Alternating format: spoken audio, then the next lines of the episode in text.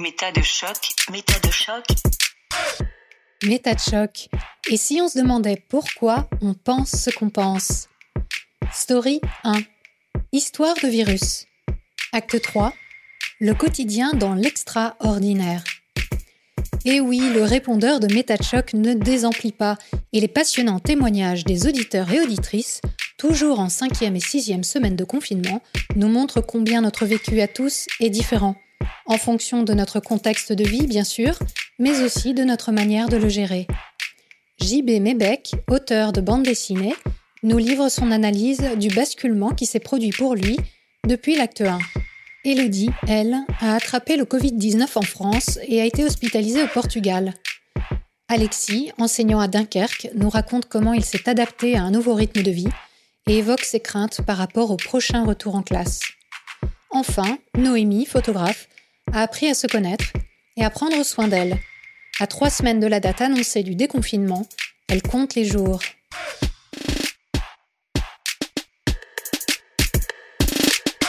Je m'appelle Jean-Benoît Mébec, je suis graphiste et auteur de bande dessinée. C'est mon 40e jour de confinement, à côté de Toulouse, donc euh, à Tournefeuille. Aujourd'hui il fait beau, je suis dans mon jardin, vous entendez peut-être des petits bruits d'oiseaux. On a eu pas mal de mauvais temps la semaine dernière, c'était un peu déprimant. À partir déjà du 23 avril, j'ai vu qu'il y avait eu un basculement. J'avais regardé la date parce que en moi-même et puis euh, même euh, ce que je voyais sur les réseaux sociaux ou ce que j'entendais à la radio, j'ai remarqué que cette date avait été un bascule. Jusque-là, j'avais été dans une sorte d'état de sidération, un peu sur une crête euh, psychologique, comme je l'avais dit. Et ça s'est transformé en grande lassitude, ouais. grande fatigue. Il y a des jours, euh, je me suis surpris à faire la sieste euh, de 2h à 4h30 euh, après manger, impossible de faire quoi que ce soit. Grande procrastination aussi, dans le travail surtout.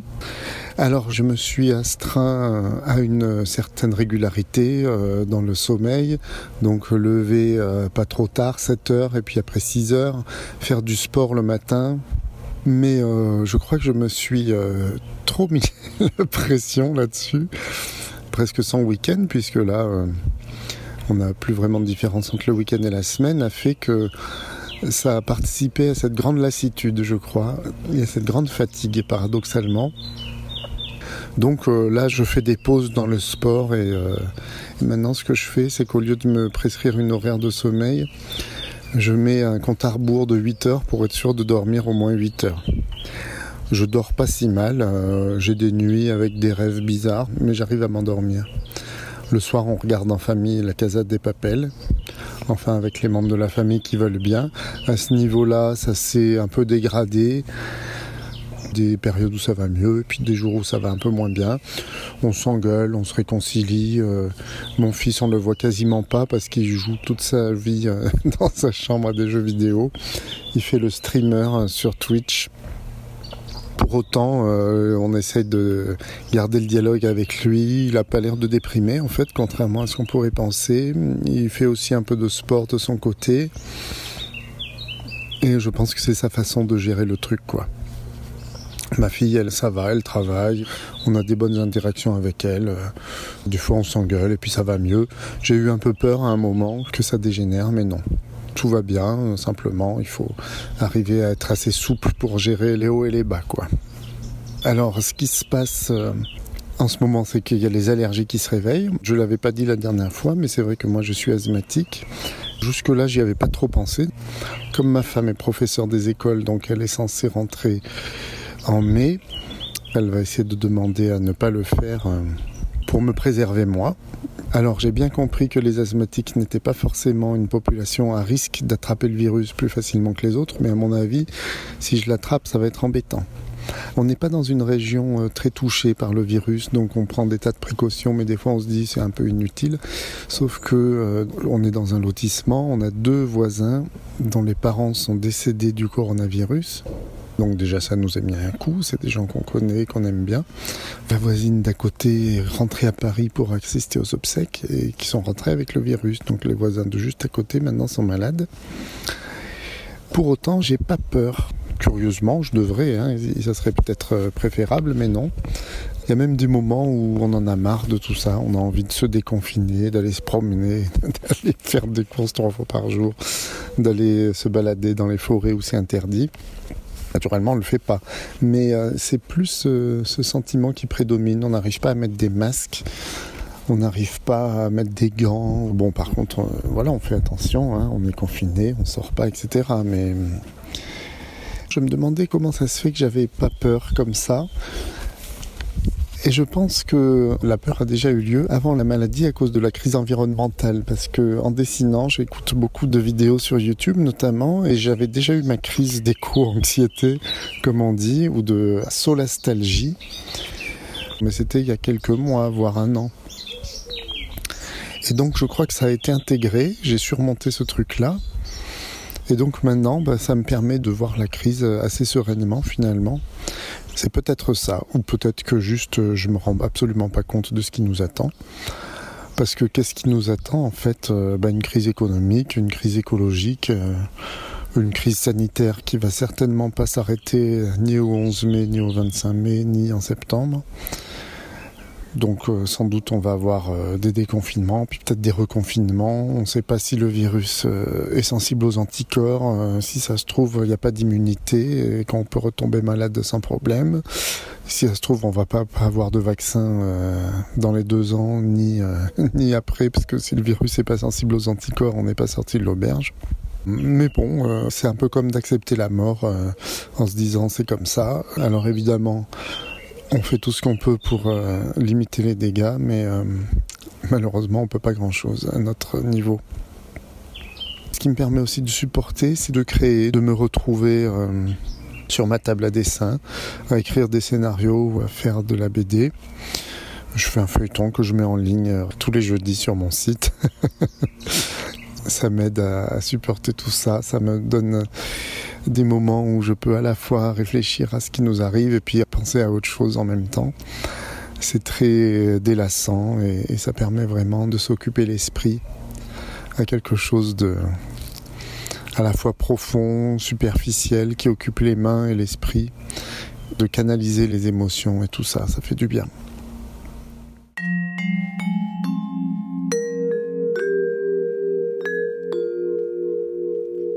Je m'appelle Elodie, j'ai 29 ans, je travaille dans l'informatique au Portugal et je suis confinée depuis maintenant 39 jours, dont 21 hospitalisés. Le temps passe, ma foi. Alors moi, je me suis retrouvée à l'hôpital, un peu totalement par hasard, enfin par hasard, pas du tout pour le coronavirus. Et euh, on m'a fait faire un scanner, et là, en voyant mes poumons, euh, on me dit, euh, bon, en fait, vous avez peut-être le coronavirus, du coup petit test. Et là, c'est le début d'une longue hospitalisation de trois semaines. Même si euh, moi, à l'époque, euh, j'étais bien loin de le savoir, je pense que d'ailleurs le personnel soignant ne le savait pas non plus. Visite interdite, bien sûr, même si on m'avait laissé la possibilité de me faire euh, ramener quelques affaires pour quand même pas trop m'ennuyer. Et du coup, je partageais une chambre d'hôpital à Lisbonne, sans Wi-Fi, mais quand même du coup j'avais un ordinateur avec des séries et des livres, etc. Alors moi j'avais de la chance, jamais eu de gros symptômes. Du coup, euh, jamais eu de grosses frayeurs sur euh, le coronavirus, euh, qu'est-ce qui va m'arriver ou quoi que ce soit, non, ça allait. Par contre, dans ma chambre, au début, j'étais avec Donna Maria, une petite vieille qui avait bien 80 ans, on va dire, et qui, au bout de 4 jours, est partie en soins intensifs. Et bon, on voyait bien que c'était dur pour elle, euh, qu'elle pouvait plus rien faire seule. Euh, elle, était déjà beaucoup sous machine en fait. Par la suite, du coup, j'ai essayé de demander des nouvelles à l'infirmière qui avait un peu répondu à côté. Bon, j'ai jamais redemandé vraiment et j'ai jamais vraiment su ce qui arrivait. Euh, j'ai préféré pas savoir, on va dire. Et par la suite, j'ai repartagé ma chambre avec quelqu'un d'autre. Cette fois-ci, j'ai eu Kylie, Kylie portugaise, toute une histoire, Kylie. Elle m'a fait passer le temps pendant ces deux semaines qui me restaient à l'hôpital. Alors, euh, beaucoup moins attaquée par le coronavirus, euh, grâce à Zadéouche, comme ils disent par ici. Cinq heures par jour au téléphone, à prier Jésus, à même tenter de me convertir, tiens d'ailleurs, euh, pour sauver mon âme, car le règne de Satan sur terre était imminent. La pandémie, d'ailleurs, c'était un signe flagrant, c'était écrit dans la Bible que voilà, la fin du monde était proche. Enfin, elle était gentille. Elle était gentille et franchement, euh, je préférais encore euh, Kylie que d'avoir une chambre seule. Je me disais qu'au moins, ça me passait le temps d'avoir quelqu'un avec moi. Au début, j'étais super frustrée. Je me disais que j'avais quand même pas énormément de symptômes, que j'avais pas ma place à l'hôpital, j'étais pas mal portante.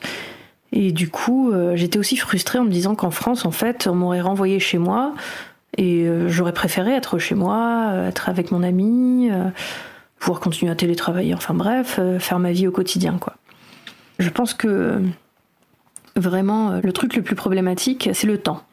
Le temps, le temps, le temps. Le temps qui passe dans une chambre à deux, sans possibilité même d'ouvrir une fenêtre, de déambuler dans le couloir, quoi que ce soit. Non, bah du coup la chambre, bon bien sûr il y a un peu d'espace, on peut marcher autour, mais quand tu fais euh, de la marche sur un mètre carré, euh, au bout d'un moment, voilà. Et surtout, j'avais pas toujours l'impression de savoir ce qui se passait, euh, de savoir quand j'allais rentrer. Les docteurs répondaient pas toujours à mes questions. Et euh, une semaine passe, une autre semaine passe, une autre semaine passe. Du coup, bah, la technique que j'ai adoptée pour euh, l'hôpital, c'était de sortir du temps. Sortir du temps. Euh, en fait, on fait un peu comme si on était dans un monde parallèle. En plus, comme le personnel soignant est toujours en surblouse, avec les masques, les gants, les visières, ça fait un peu un monde parallèle, quoi. Du coup, le travail totalement zappé, la vie quotidienne totalement zappée, et je me suis fait euh, au rythme de l'hôpital, à telle heure, euh, telle infirmière passe, à telle heure, euh, telle aide-soignante passe. Je dors, je lis. J'écoute Kylie qui parle de cuisine au téléphone avec ses amis en mode haut-parleur. Bon, enfin bref, j'étais dans un état un peu second. Bon, bah en plus, comme j'étais malade, je dormais pas mal, quoi, on va dire. Et du coup, une fois sortie, une fois enfin que j'ai su que c'était bon, je rentrais chez moi, très heureuse, bien sûr, surtout, de retrouver euh, mon chez moi, mon ami, après, bien sûr, pouvoir euh, recommencer à travailler, etc. Et en fait, je me disais presque, bah, je retourne à une vie normale, en fait. Après trois semaines à l'hôpital, avoir des gens euh, qui te traitent comme un virus ambulant chaque jour, qui ont tellement d'équipements, qui se mettent tellement de solutions alcooliques sur les mains après t'avoir touché, tu te dis, tiens, je rentre chez moi, je vais avoir une vie à peu près normale. Mais j'étais encore quand même positive quand je suis rentrée chez moi. Du coup, la plus grosse crainte que j'avais, c'était quand même de contaminer euh, mon ami avec qui je vis. Bon, maintenant, je suis devenue euh, négative. Je n'ai plus le virus aujourd'hui. C'est officiel. Mais en fait, le plus compliqué dans tout ça, je pense que c'est de réaliser vraiment l'ampleur de la pandémie. Euh, je vois beaucoup les chiffres, les statistiques euh, sur la situation, euh, les hôpitaux, l'impact économique potentiel, euh, enfin et réel déjà en fait.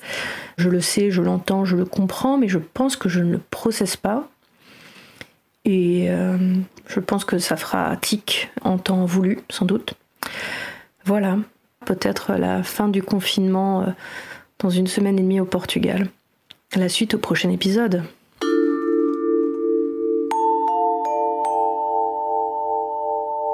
Je m'appelle Alexis Leroy. Nous sommes au 41e jour de confinement. J'habite Dunkerque. Je suis enseignant de français et de cinéma, marié, deux enfants. Mon expérience du confinement s'est effectuée en plusieurs étapes. Dès le vendredi 13 mars, mon lycée fermé. Et donc euh, la dernière prise de contact avec mes classes a été assez particulière et on était tous dans, l'incertitude, dans une certaine forme aussi de peur. Euh, l'annonce avait été faite la veille au soir et donc on était euh, finalement tous assez surpris par l'immédiateté de cette fermeture.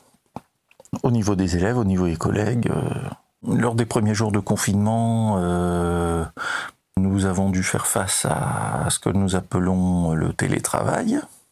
Et donc, euh, comme les outils euh, officiels et recommandés ne fonctionnaient pas du tout, j'ai dû mettre en place euh, d'autres outils, ce qu'on appelle la classe virtuelle, pour faire cours aux élèves et réinstaller une certaine forme de lien avec mes classes, avec mes groupes.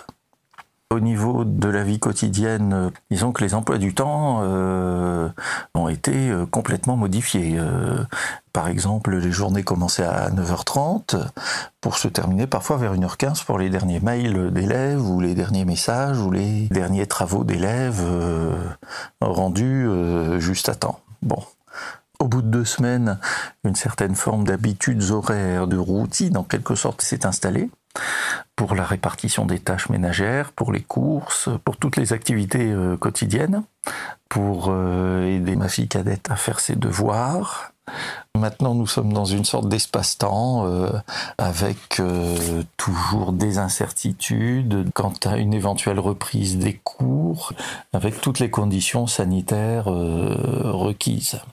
Sinon, je passe aussi mes journées en redécouvrant euh, les vertus aussi de la flânerie, euh, savoir apprécier euh, parfois aussi le temps qui passe sans être pris par ce temps, sans être préoccupé par les nombreux objectifs qu'on doit parfois réaliser dans une journée, à la fois professionnelle et familiaux et personnels. Et là, j'ai redécouvert ça aussi, de prendre du temps. Voilà.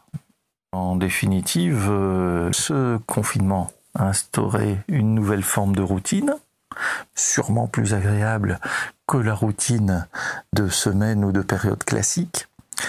Et puis je montre peu d'inquiétude, mais finalement j'en ai une, c'est la rentrée à l'école, que je trouve un peu précipitée, à la fois pour les élèves, et aussi pour euh, tout le personnel encadrant, les enseignants.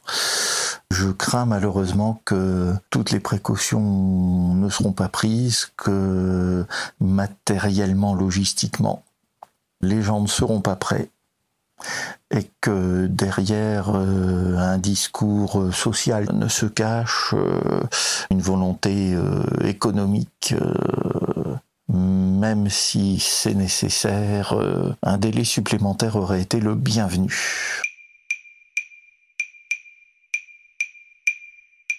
Noémie, photographe, Montreuil, et je crois que j'en suis à mon 42e jour de confinement.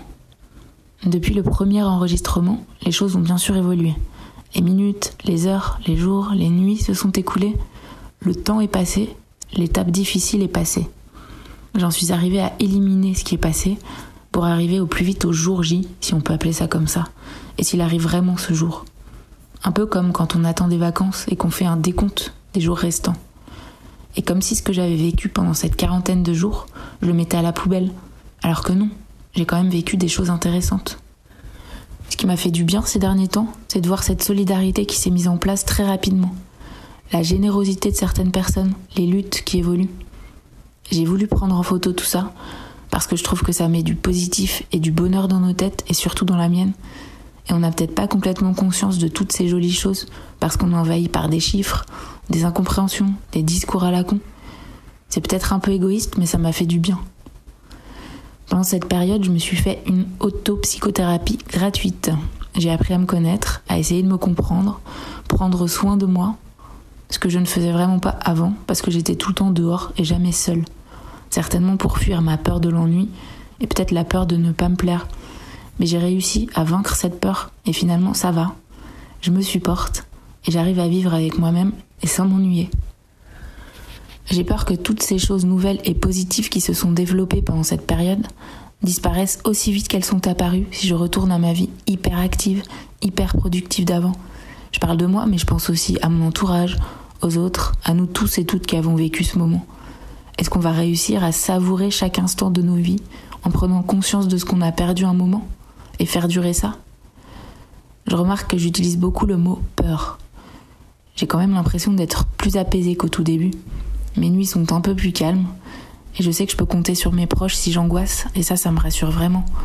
Mais je pense qu'au fond de mon fameux moi que je n'ai pas encore travaillé, j'ai encore cette peur de l'inconnu et j'ai un besoin immense de retrouver ma famille, mes amis, de les toucher et les serrer fort. Et tant que j'aurais pas assouvi ce besoin, j'aurais encore cette peur. Je sais que je pourrais pas revoir mes parents avant un certain temps.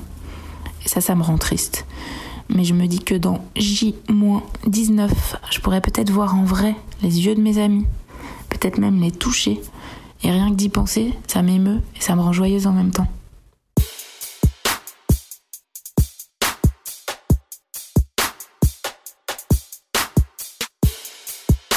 C'est la fin de l'acte 3 de Histoire de virus.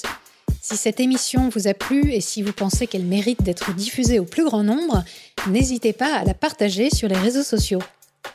Pour soutenir MetaChoc, vous pouvez faire un don mensuel ou ponctuel en suivant le lien en description vers la plateforme participative Tipeee. Un grand merci à tous ceux qui ont déjà contribué. Vendredi à 18h, on entame l'acte 4 avec des témoignages de 7e et 8e semaine de confinement. Nous y retrouverons Léa qui vit avec une personne atteinte de maladie psychique, mais aussi des soignants, Mathieu l'anonyme et la chanteuse et styliste Thérèse Sayarat. Et vous, comment le confinement a-t-il modifié votre manière de penser la vie, les autres et vous-même?